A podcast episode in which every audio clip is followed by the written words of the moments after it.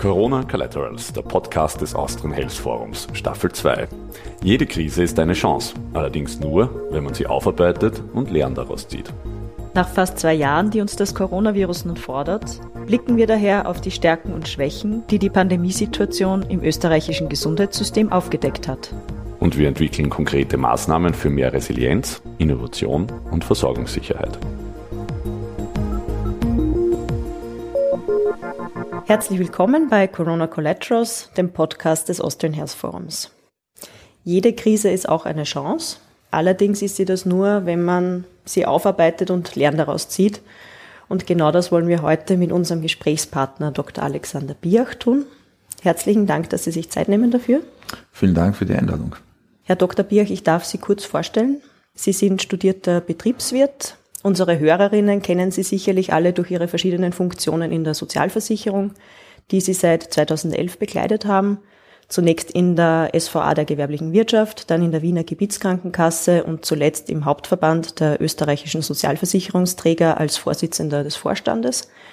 Ihre Karriere hat sie aber auch durch die Wirtschaftskammer Österreich, das Bundesministerium für Verkehr, Innovation und Technologie und den Wiener Wirtschaftsbund geführt. Und heute sind Sie hier als Wiener Standortanwalt und stellvertretender Direktor der Wiener Wirtschaftskammer. Und auch in der Funktion haben Sie noch sehr viel mit Gesundheit zu tun. Nicht zuletzt, weil die Wiener Gesundheitswirtschaft nahezu ein Drittel der regionalen Volkswirtschaftsleistung erbringt, wie ich aus Ihrem Bericht, also dem Bericht des Standortanwalts über die Gesundheitsmetropole Wien weiß. Und Sie können damit schon aus zwei sehr wesentlichen Perspektiven auf das österreichische Gesundheitswesen blicken. Eben einerseits aus der Sozialversicherungsperspektive, andererseits aus der Wirtschaftsperspektive. Und wir sind sehr gespannt, wie sich diese beiden Erfahrungen hier in einer Einschätzung der Themen des Podcasts, also Resilienz, Innovation, Versorgungssicherheit, zusammenfügen. Ich würde Sie gern zu Beginn bitten, noch einmal die Krise Revue passieren zu lassen, die verschiedenen Phasen die ja doch sehr unterschiedlich waren. Und jetzt rückblickend sich zu fragen, haben Sie durch die Krise etwas Neues über das österreichische Gesundheitswesen gelernt? Gibt es irgendetwas, das Sie jetzt neu sehen, neu bewerten? Ja, also nochmal herzlichen Dank für die Einladung und die nette Einmoderation. Tatsächlich sind Krisen Momente, manchmal dauern die leider ein bisschen länger, die einen durchaus auch stärker machen können, wenn man daraus gewisse Lehren ziehen kann. Äh, ich hatte habe den Vorteil vielleicht, dass ich Systeme in unterschiedlicher Form kennenlernen durfte. In Österreich äh, die, das Gesundheitssystem, äh, das Sozialversicherungssystem, aber schmunzeln Sie nicht, auch das Verwaltungs- äh, und Behördensystem, das eine sehr wesentliche Rolle in dieser Krise eingenommen hat und natürlich den Felsen der Brandung, die österreichischen Betriebe, die Unternehmerinnen und Unternehmer, ähm, denen dann letzten Endes das Arbeitsplatzglück oder Unglück äh, hängt und der Wohlstand unseres Landes. Also diese Erfahrungen mitnehmend würde ich heute die Corona-Krise in drei Kapitel einteilen. Wir sind ja ein wenig unterschätzt und natürlich auch nicht wissend, in welche Größenordnung wir uns da begeben, im März des letzten Jahres hineingestartet. Da war die Meinung, dass das eine kurze, aufgeregte Phase sein könnte. Einerseits betrachtet aus der medizinischen Sicht, andererseits auch aus der wirtschaftlichen Sicht, haben sich dann in den zehn Tagen nach diesem, glaube ich, 13. März äh, relativ rasch einige Dimensionen aufgetan. Zum einen äh, wurde erkannt, wir sind eigentlich medizinisch nicht so gut ausgerüstet, wie wir eigentlich sein könnten. Ja, wir sind ja prinzipiell kein armes Land und können uns auch durchaus Bevorratungen leisten. Also kurzum, im Gesundheitsbereich kam es dann anscheinend doch ein wenig unvorbereitet und man hat eigentlich weder von den Masken bis hin also zu den immer wieder zitierten Intensivstationen oder natürlich vor allem dem Intensivpflegepersonal äh, doch ein paar Grenzen sehr rasch, sehr rasch erkannt. Äh, und das zweite Dimension der Wahrnehmung war die wirtschaftliche Wahrnehmung. Wir haben sehr schnell erfahren müssen, dass wenn ich auf die Stopp-Taste oder die Lockdown-Taste drücke und Wirtschaftsbranchen wie beispielsweise die Gastronomie anhalte, dann wird das sehr schnell zu einem Wirtschaftsvirus, das quer durch die ganze Wertschöpfungskette hindurch wütet und wo wir finde ich, sehr klug abfangen konnten. Arbeitslosigkeit durch Fördermaßnahmen, auch Insolvenzen. Das war die erste Phase, die ich als ja doch unvorbereitete Phase äh, einmal bezeichnen würde. Zweite Phase, ich würde sie jetzt die Sommerpausephase nennen. Und das war eigentlich der große Fehler. Wir sind irgendwie durchgekommen bis in den Sommer durch diese erste Lockdown-Phase. Und in Wahrheit haben wir dann im Sommer nichts gemacht. Wir haben jetzt keine großartigen Ausbildungsoffensiven für Intensivpfleger gemacht. Ich weiß schon, das dauert länger als ein paar Monate. Aber man kann natürlich durch kluges Umschichten hier Personal sehr wohl vorbauen. Und was wir vor allem nicht gemacht haben in der Phase, und das ist für mich der größte Fehler gewesen, wir haben nicht nach vorne schauen können und erkennen können, das, was es wirklich bräuchte, ist eine wirklich schnelle und rasch und gut funktionierende Testinfrastruktur.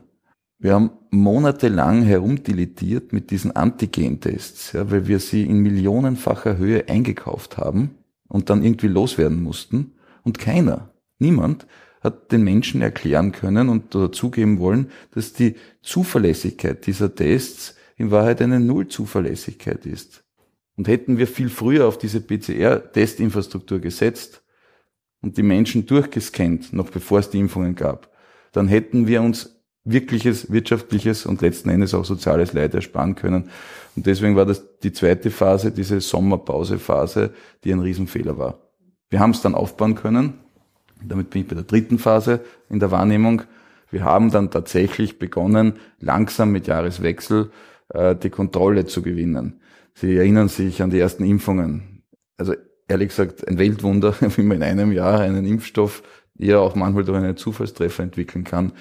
Wir konnten in Wien, da war ich selber führend dabei, das alles googelt aufbauen. Das hat langsam begonnen, genauso auch die Wirtschaftshilfen und so. Und aus diesen drei Phasen muss man lernen. Das waren so ungefähr meine Wahrnehmungen zu Corona. Ja, das bringt mich gleich zur nächsten Frage. Sie haben es selber auch gesagt, also wir haben relativ schnell reagiert im, im März damals.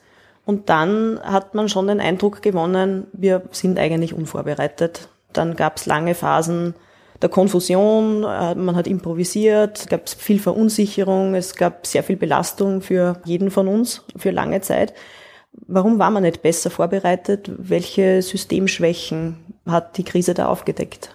Eine Systemschwäche ist sicher, dass wir sehr lange Konsultationsmechanismen immer wiederum haben. Das heißt, die funktionieren zwar überraschenderweise doch in der Krise. Parlament hat damals, glaube ich, am Sonntag getagt, also es müsste dann der 15. März gewesen sein und sehr rasch alle möglichen Maßnahmen beschlossen. Aber Sie haben ja auch gesehen, selbst die Politiker damals wirklich, also ich würde sagen vorbildlich äh, vom Kanzler abwärts, die haben sehr rasch sich Maßnahmen überlegt und verkündet. So, und das ist jetzt wahrscheinlich das Problem gewesen dabei. Die Maßnahmen wurden verkündet, aber die waren noch nicht umgesetzt. Jedes Mal kam dann diese Covid-Schutzmaßnahmenverordnung in allerletzter Sekunde noch vor 12 Uhr mitternachts. Und meine Mitgliedsbetriebe in der Wirtschaftskammer, die Kosmetikerinnen und die Friseure und so, also die körpernahen Dienstleistungen, die mussten das am nächsten Tag richtig anwenden wir haben zwar als Wirtschaftskammer durchaus gute Serviceleistung bringen können, ja, was uns ein bisschen einen Imagegewinn gebracht hat, aber das ist jetzt in der Phase vielleicht nur ein schwacher Trost. Also die Betriebe waren da relativ überfordert und genauso wie es den Betrieben gegangen ist, ist es ja vielen Menschen gegangen, die jetzt nicht wussten, welche Maske muss man tragen, äh, wie kann ich mich vorbereiten. Also kurzum, was die Frage war, wieso hat man das versäumt? Weil wir zu kompliziert sind. Und in solchen Situationen einfach dieses, ich frage jeden und ich beziehe jeden mit ein und ich möchte es auch jedem recht machen, nicht funktioniert. Das heißt, der Mechanismus, der in Zeiten von Stabilität gut funktioniert, ist für eine Krisenphase nicht geeignet. Man müsste eigentlich die Zeit in der Phase der Stabilität nutzen, um Krisenpläne aufzusetzen, der dann halt greift, wenn es tatsächlich eine Krise gibt, wenn ich das richtig Definitiv, Ja. Also das soll jetzt nicht äh, nach irgendeinem Ermächtigungsgesetz klingen, bitte. Und ein Beispiel nur dazu, aber Sie werden mir dann, hoffe ich, die Hörerinnen und Hörer durchaus recht geben. Ich halte den Datenschutz für sehr wichtig, extrem wichtig, weil es uns in Wahrheit Freiheit gibt. Aber in einer Situation, wo ich auf die einfachste Art und Weise nachweisen könnte, ob ich geimpft oder aktuell richtig getestet bin, indem ich nämlich die Rückseite der E-Card zum Scannen herhalte, die jeder hätte, also vom Kind bis zur Großmutter, dass dann die Datenschützer jubeln und obsiegen, weil sie eine Verordnung und diese Testkontrollmöglichkeit zum Erliegen gebracht haben, das ist in der Situation nicht angebracht. Am Nationalfeiertag wurde jetzt ein neues Krisensicherheitsgesetz verabschiedet, das hier das Krisenmanagement auf neue Beine stellen soll. Ist das schon ein erstes Learning jetzt aus der Krise, eine gute Antwort? Haben Sie da schon eine Einschätzung dazu? Wie gesagt, das ist der Vorteil, aus Krisen kann man auch lernen. Das macht einen stärker. Ich äh, denke, dass hier, um mal etwas Positives auch zu sagen, die EU eine gute Vorbildwirkung auf die Mitgliedstaaten hat. Sehr früh hat die Kommissionspräsidentin die Idee einer äh, raschen Not Einsatzbehörde für Notfälle, äh, die HERA, Health Emergency Respondence Agency, verkündet. Die wurde dann auch entwickelt, soll jetzt auch im Jahr 2022 dann starten. Ich glaube, dass das ein bisschen Vorbild ist, auch für die österreichischen Krisenstäbe, Mechanismen, die eingesetzt werden müssen.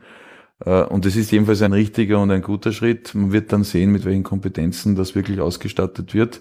Wir müssen natürlich darauf aufpassen, dass da nicht, ich habe das Wort vorher gesagt, Ermächtigungsmöglichkeiten geschaffen werden, die dann in Dauerzustände übergeführt werden. Das darf nicht passieren. Aber um halt rasch und, und effektiv doch auch durchgreifen zu können, machen solche Krisenstäbe und Kommissionen natürlich extrem viel Sinn. Nicht nur für die Gesundheit, sondern auch für die wahrscheinlich jetzt bald aktiv werdende Blackout-Frage. Sie haben zu Beginn schon angesprochen, dass es eben doch recht überraschend auch zu Engpässen gekommen ist, sowohl bei Schutzausrüstung, bei Impfstoffen, bei Tests, also jetzt quasi Dingen, die man jetzt für die Krise gebraucht hat, aber durchaus auch bei Medikamenten, Materialien, die man eigentlich in normalen Zeiten zur Verfügung hat, Generika, Desinfektionsmittel, Handschuhe und so weiter. Ein Resilienzfaktor eigentlich wäre, dass man eben auch Krisenzeiten, stabile Zeiten dazu nutzt, dass man eben hier Ressourcen aufbaut. Was waren die Ursachen, dass wir dann doch so Schwierigkeiten hatten und, und mit diesen Engpässen konfrontiert waren? Naja, das ist ein bisschen die mangelnde Zusammengehörigkeit, der mangelnde Zusammenhalt innerhalb der EU. Eigentlich verstehen wir uns, und das ist sogar ein Grundpfeiler ja als Binnenmarkt und als Wirtschaftsunion. Und wir sind groß genug, ja, damit wir auch wirklich autonom wären. Also sprich autark, nicht abhängig von anderen Wirtschaftskontinenten oder Unionen. Aber natürlich ist die Verlockung sehr groß für einzelne Unternehmen, günstiger zu produzieren. Genau das ist passiert. Letzte Maskenproduktion ist in den 80er Jahren abgewandert aus Österreich. So, das war das Problem. Ja, wir hatten dann innerhalb der EU eigentlich nicht die Möglichkeit, Kapazitäten hochzufahren und einfache Produkte schnell auf den Markt zu bringen. Und das ist sicher ein Learning. Ja. Innerhalb der EU diese Kompetenzen aufzuteilen, die Länder mit den Produktionen einzelner Güter zu beauftragen, ja, das durchaus in dem Fall auch mit einer staatlichen oder unionsrechtlichen Billigung, also beihilfenrechtliche Billigung, weil sie werden hier unterstützen müssen. Das macht uns im Krisenfall dann stabil. Und genau das ist die Idee dieser Hera, die die EU aufbauen möchte. Die will Bevorratungskapazitäten aufbauen. Und das wird die große Herausforderung werden, dass wir klug bevorraten können für den Krisenfall, dass wir wieder etwas brauchen und unabhängig sein müssen.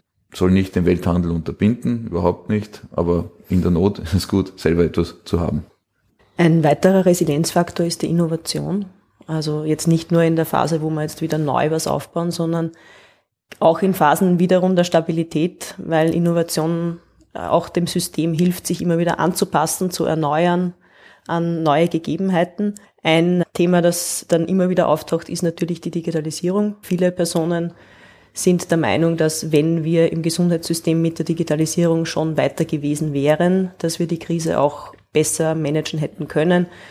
Äh, ich frage Sie jetzt aus, aus Sicht der Sozialversicherung wiederum und der Wirtschaft, warum geht hier es mit der Digitalisierung, mit der Innovation in dem Bereich nicht so schnell voran, wie das vielleicht sein sollte oder könnte? Ja, auch da sind zu viele Köche beim Brei dabei sozusagen. Ich kann Ihnen das auch an ganz konkreten Beispielen bringen. Ich habe damals in meiner Zeit als Vorsitzender der österreichischen Sozialversicherung einige wirklich gute digitale Produkte auf die Reise schicken dürfen. Wir haben beispielsweise die E-Medikation einführen können. Das ist also nichts anderes, als dass der Arzt im Computer nachschauen kann, in der ELGA sozusagen, welche Medikamente äh, hat der Patient verschrieben bekommen, auch von anderen. Das kann auch der Apotheker. Und der kann auch neue Medikamente Verordnungen hineinstellen. Und deswegen konnten wir zum Glück quasi dieses E-Rezept, wie es immer geheißen hat, war nicht wirklich E-Rezept, aber quasi das ja, Abholen von Medikamenten, die nur per Telefon verordnet wurden, in der Apotheke in der Corona-Zeit bewerkstelligen. Also da gibt's ganz viele solcher Produkte noch. Die sind sogar schon fertig, fix und fertig. Wir haben die Überweisung äh, für CD- und MR-Untersuchungen, ohne dass ich sozusagen jetzt wiederum zum Chefarzt gehen muss. Ich kann Termine direkt buchen, könnte alles übers Handy abwickeln. Ich könnte ein, ein tatsächliches Rezept am Handy haben mit dem QR-Code, wo ich also dann jetzt keine Papierzettelwirtschaft brauche wir haben äh, beispielsweise mit diesen neuen Handys, die alle eine NFC, also Near Field Communication Funktion haben, kann ich meine E-Card ans Handy halten und bin dann so wie beim Arzt bei der Ordinationshilfe eingestochen. Also auch da kann ich dann über Telefon in Wahrheit behandeln. Mhm. Das gäbe es alles. Das alles ist sogar fertig und erprobt. Die Umsetzung funktioniert nicht, weil dazu von den Interessenvertretungen angefangen, über durchaus auch staatliche Institutionen, immer wiederum, ja, ich möchte fast sagen, nachdarukiert wird, neue Gebühren und Tarife ausverhandelt werden, damit man diese Anwendungen umsetzt. Und das ist sehr mühsam. Und so sehr ich ja ein Freund der Ärztekammer bin und auch anderer Kammern sozusagen äh, und wie wichtig das ist, aber es darf sich diese gute und wichtige Interessenvertretungsstruktur nicht als Hemmschwelle für eine Digitalisierung erweisen. Und den Eindruck hatte ich manchmal.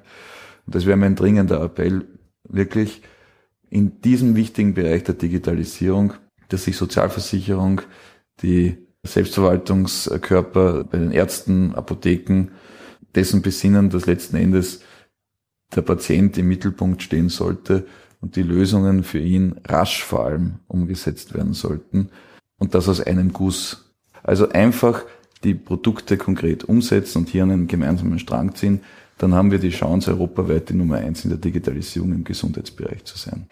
Ist es jetzt nur eine Willensentscheidung der Beteiligten, dass sie sagen, ja, wir arbeiten jetzt mehr zusammen oder brauchen wir irgendeine Art von Innovationsmechanismus, wo man sagt, okay, Produkte, bevor sie überhaupt hier ins System kommen, werden geprüft, ob sie quasi systemrelevant und sinnvoll sind. Wenn sie das sind, dann gibt es einen Konsultationsmechanismus, eine Kosten-Nutzen-Abwägung.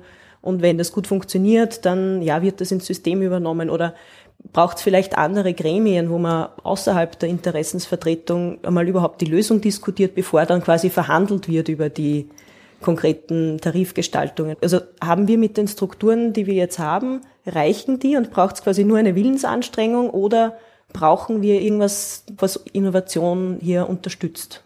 Also keine neuen Strukturen noch zusätzlich. Das ist ohne dich schon sehr kompliziert bei uns im Gesundheitssystem. Ich glaube, wir würden damit auskommen. Und wir haben auch Mechanismen, die genau das einführen könnten. Ein bisschen mehr guten Willen und vielleicht auch Zeiten nutzen, wo keine Wahlen sind, um jetzt Ihre Frage kon konkret zu beantworten. Wir haben beispielsweise bei der Zulassung oder bei der Aufnahme von Medikamenten in den sogenannten Erstattungskodex, wo also der Arzt nur mehr schreiben muss und die Rechnung wird bezahlt durch die Sozialversicherung, haben wir das wunderbar, dieses Verfahren, was den Medikamentenbereich betrifft. Ja, das ist manchmal ein bisschen schwierig für Pharmaunternehmen, die da eine schnellere Zulassung oder Aufnahme in den Erstattungskodex haben möchten, aber im Prinzip prüft die EMA, ob das ein gesundheitlich taugliches Medikament ist und die Sozialversicherung prüft, zu welchem Preis sie die Rückerstattung dieser Medikamentenkosten macht. Aber Medikamente sind nur ein Teil der Versorgung. Da gäbe es noch die Medizinprodukte, Prothesen oder Krücken oder Wundmaterial, da könnte man das gleiche Instrument eines Erstattungskodex für Medizinprodukte anwenden und nicht nach Bundesländern unterschiedliche Kataloge aufsetzen. Wäre machbar. Und äh, um jetzt wiederum den Kreis zur Digitalisierung zu schließen, also ein bisschen können wir uns, das machen wir sonst nicht gerne, aber vielleicht aus Deutschland schon etwas abschauen. Was die dort machen, ist eigentlich sehr fortschrittlich. Und ich habe jetzt auch nicht gehört, dass dort die Finanzen komplett einbrechen. Aber wenn ich dort eine App entwickle im Gesundheitsbereich, die natürlich, so wie Sie sagen, gewissen Kriterien entspricht, dann wird die quasi auf Krankenschein verschrieben. Also mhm. das heißt, ich gehe dort zum Arzt und bekomme meinen Schrittzähler, also den hat eh jeder, aber es gibt natürlich auch komplexere Gesundheitsanwendungen. Wenn ich es brauche, kann der mir aus dem Katalog so eine App oder ein Variable verschreiben. Und da sind wir ganz weit davon entfernt. Soll kein Automatismus sein, bin ich nicht der Meinung, soll schon geprüft sein. Aber in den drei Kategorien Medikamente, Medizinprodukte und E-Health-Anwendungen, wenn wir das nach einem Schema hinbekommen, wo das die Sozialversicherung, meinetwegen auch die, die Länder, weil die ja im Spitalsbereich zahlen, aber der öffentliche Bereich mit den jeweiligen Wirtschaftsvertretern, die das produzieren, äh, entwickeln, ein Mechanismus findet, wie diese Produkte zugelassen werden, ja, dann sind wir sehr stark. Und die Alternative dazu, und davor fürchte ich mich, wäre eine staatliche Medizin. Das möchte ich nicht. Ich möchte weiterhin eine selbstverwaltete haben, wo also die Ärzte ihre Vertretung haben, die Patienten äh, ihre Vertretung, die Versicherten ihre Vertretung, wo die sich das klug miteinander ausmachen. Und ich möchte nicht einen Beamten haben, weil das habe ich ja schon erzählt, dann dauert es ewig, der mir einen Bescheid ausstellt, ob ich eine Hüftoperation bekomme oder ob ich doch nur meinen Rollstuhl bekomme. Gehen wir nochmal auf die etwas kompliziertere Frage, zum Beispiel die Erweiterung von ECOS, also dass mhm. man mehr Überweisungen oder mehr Verordnungen äh, elektronisch abwickeln kann. Dann habe ich ja hier eben die Herausforderung, das ist nicht nur ein Produkt, das, wenn es quasi dann den Qualitätskriterien entspricht und so weiter, dann erstattet wird, sondern ich brauche dann ja eigentlich auch alle Systempartner, die dann auch mitmachen. Die müssen sich dann neue Software kaufen, die müssen das dann in ihre Abläufe, ihre Prozesse integrieren. Die Kommunikation zwischen den Playern ändert sich, äh, es gibt vielleicht neue Verantwortlichkeiten. Es ist ein bisschen komplizierter. Ich muss das System dazu bringen, also nicht nur den Patienten, sondern das System, dass die das nicht nur verschreiben, sondern auch selber anwenden und ihre Prozesse und so weiter drumherum anpassen. Sie haben gesagt, bitte kein neuer Mechanismus, sondern wir können mit den Strukturen, die wir haben, schon arbeiten. Wie könnte das ausschauen, dass wir dann zum Beispiel so eine Neuerung besser und schneller zum Einsatz bringen? Na, ich bin generell kein Freund dass man von ewigen Neustrukturierungen, weil irgendwie kommt das System dann nie zum Arbeiten. Und wie ich damals äh, in die Sozialversicherung gekommen bin, habe ich also diese Elga-Geschichte gehört, die sich ja seit Anfang der 2000er Jahre gezogen hat. Und Elga hat immer jeder geglaubt, das sind diese Befunde, die irgendwie eingescannt werden und dann auf eine Festplatte geladen werden und dort kann es dann jeder anschauen, PDF-Wüste, Friedhof oder was auch immer. Das ist es gar nicht. Aber da muss ich jetzt ganz ehrlich sagen, bin ich erst später drauf gekommen. Weil Elga ist in Wahrheit ein Betriebssystem. Also vergleichen wir es halt, ohne bitte Entschuldigung, Werbung zu machen, aber es ist halt sehr marktdominierend. Wenn Sie einen Computer haben und dort Microsoft drauf haben, ist das das Betriebssystem. Die Anwendungen drinnen heißen Word, Excel, PowerPoint. Und den Schmäh, den ich dann gemacht habe in der Sozialversicherung war, dass ich gesagt habe, ich führe eine Anwendung ein. Also ein, das Programm Word. Und in dem Fall hat das Programm E-Medikation geheißen weil ich gesehen habe, alle Ärzte wollen unbedingt die E-Medikation. Und mit dem Programm oder der Anwendung E-Medikation habe ich aber auch das Betriebssystem ELGA eingeführt. Das heißt, es läuft jetzt bei allen Ärzten, Kassenärzten, wäre auch schön, wenn die Wahlärzte, wenn sie eh schon so tolle Leistungen anbieten können, auch äh, ELGA nehmen würden. Anderes Thema, bei allen Kassenärzten, bei allen Apotheken, und auch im, im öffentlichen Spitalsbereich ist das Betriebssystem ELGA installiert. Und auf Knopfdruck kann man dazu all diese Anwendungen wie ECOS zum Beispiel dazugeben. Ohne Problem. Man könnte das System sozusagen erweitern und per Remote draufladen, diese neuen Anwendungen.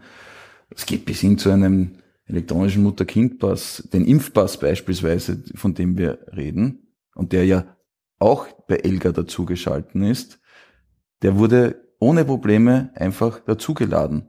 Da gab es dann keine ewig langen Testversuche. Das heißt, wir haben den Backbone jetzt installiert, den gibt es. Und deswegen habe ich gewarnt vor neuen Strukturen, nicht bitte ein neues Programm oder eine neue Betriebssoftware zu installieren, weil sonst dauert das noch einmal 20 Jahre. Jetzt einfach die Anwendungen hineingeben.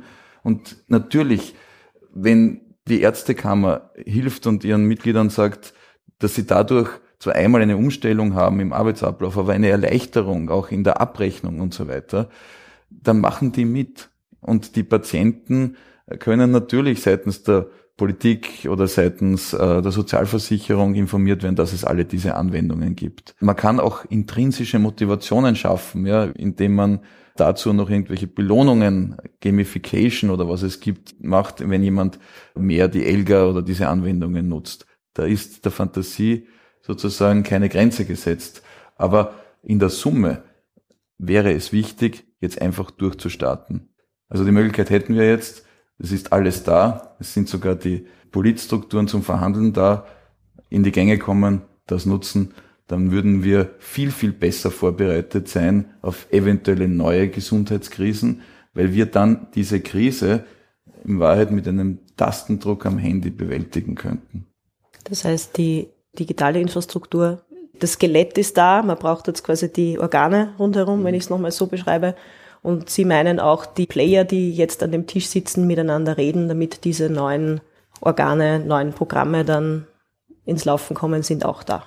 Zum Abschluss noch zwei Fragen für Sie zusammenfassend. Was muss passieren, damit Sie sagen können, die Krise hat auch ihr Gutes, wir haben da auch was daraus lernen können, es hat zu einer Verbesserung geführt? Ich glaube, es braucht irgendeinen symbolischen Zeitpunkt, zu dem diese Krise als beendet erklärt wird. Das wird tatsächlich noch dauern. Und dieser Tag sollte auch nicht jetzt in die Geschichtsbücher als der Corona-Bewältigungstag eingehen. Aber dieser Tag könnte dazu dienen, dass immer wiederum Evaluationen, Berichte, Monitoring-Darlegungen stattfinden, um halt aufzupassen, dass man nicht vergisst. Eine Checklist zu haben, die jedes Mal an diesem Corona-Beendigungstag durchgegangen wird. Ich glaube, das wäre ehrlich gesagt das Beste, was passieren kann. Und das müssen alle unterschreiben, die Akteure im Gesundheitssystem sind. Also von natürlich der Politik angefangen, über die Wirtschaftsunternehmen, die hier im öffentlichen Auftrag arbeiten sollen, bis hin zu den Interessenvertretungen. Ja, ich würde mich auch freuen, wenn manche Bürgerinitiativen das ernster nehmen würden und auch nutzen würden diesen Tag, um darüber nachzudenken, wie bringe ich mich als in meiner Bürgerverantwortung ein, husse nicht auf, sondern versuche mit ruhiger Hand und gemeinsam mit den Menschen durch die Krise zu gehen. Ich glaube, so ein Tag, das wäre eigentlich der ideale Punkt, äh, um Corona und Co. langfristig beherrschen zu können. Gibt's irgendwas in der Krise, wo Sie sagen, da war ich positiv überrascht, das hat vielleicht besser funktioniert als in Business as usual Situationen? Dieser Zusammenhalt eingangs, das hat mich sehr, sehr positiv überrascht, weil das für mich irgendwie wohltuend war. Und das, was mich am meisten gefreut hat und worauf ich wirklich am meisten stolz bin, ist, dass es gelungen ist, mit der Stadt Wien, dort vor allem dem Leiter der Gesundheitsgruppe, dem Richard Gauss äh, und dem Adjutanten des Bundespräsidenten, dem Thomas Stallinger, wir haben zu dritt im Endeffekt dieses alles googelt aufbauen können, was eine reine Vision war, dass alle Wienerinnen und Wiener die Möglichkeit haben sollen, PCR-Tests zu machen. Und mit einer akribischen Arbeit, einem tollen Netzwerken hinein in alle politischen Ebenen, ja, und vor allem mit der Umsetzungskraft sensationeller Unternehmen ist es tatsächlich gelungen, eine weltweit einzigartige Testinfrastruktur in der Stadt Wien aufzubauen, die wirklich beachtenswert ist und für die uns viele beneiden. Das war das, wovon ich schon auch überrascht war, weil ich es mir ehrlich gesagt nicht gedacht hätte, dass man so hinbekommt, aber worauf ich wirklich auch stolz bin. Ein Punkt des Learnings ist sicherlich auch, Krisen bewältigt man durch Eigenverantwortung. Und je länger eine Krise dauert, desto mühsamer wird's natürlich und desto weniger möchte man sich an Spielregeln halten und versuchen, da bestmöglich sich einzubringen. Der eigenverantwortliche Mensch ist im Endeffekt der, der auch Wege aus der Krise findet. Und das ist einfach ein Appell daran, ähm, eigenverantwortlich zu sein und halt vor allem den Kindern dieses wichtige Gut der Bildung weiter mitzugeben, weil die führt zur Eigenverantwortung und damit aus der Krise. Herzlichen Dank für das Gespräch. Dankeschön.